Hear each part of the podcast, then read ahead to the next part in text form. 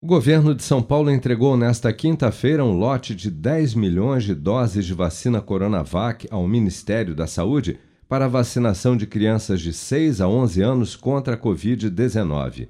A entrega já havia sido anunciada em coletiva de imprensa na tarde de ontem, na sede do Butantan, pelo próprio diretor do Instituto, Dimas Covas, que destacou na ocasião que novos dados do imunizante serão apresentados à Anvisa nos próximos dias para que seja ampliada a autorização de uso da Coronavac também para crianças entre 3 e 6 anos. Vamos acompanhar. Amanhã nós entregaremos a totalidade, né, 10 milhões de doses, né, saem amanhã para os depósitos eh, do Ministério da Saúde. O contrato foi assinado entre a noite de ontem e amanhã de hoje e que, portanto, a liberação será eh, imediata. Nesse momento, nós estamos nos preparando é, para fazer essa entrega de 10 milhões que serão encaminhadas amanhã de manhã.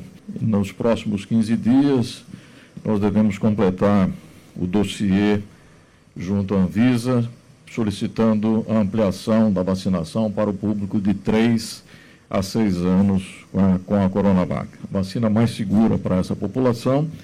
Esperamos poder uh, obter essa autorização e ampliar, assim, a cobertura vacinal para a faixa de 3 a 6 anos.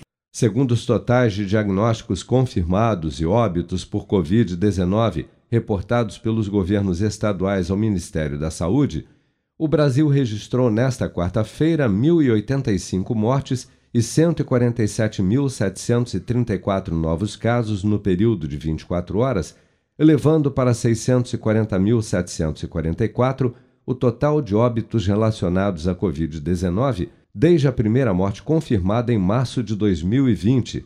Dados do Programa Nacional de Imunização apontam que até amanhã desta quinta-feira, 169.919.345 pessoas, ou 79,6% do total da população do país, já haviam recebido a primeira dose de vacina contra a Covid-19, sendo que destas, 152.751.771 ou 71,6% dos habitantes do país também já foram imunizados com a segunda dose ou dose única contra a doença.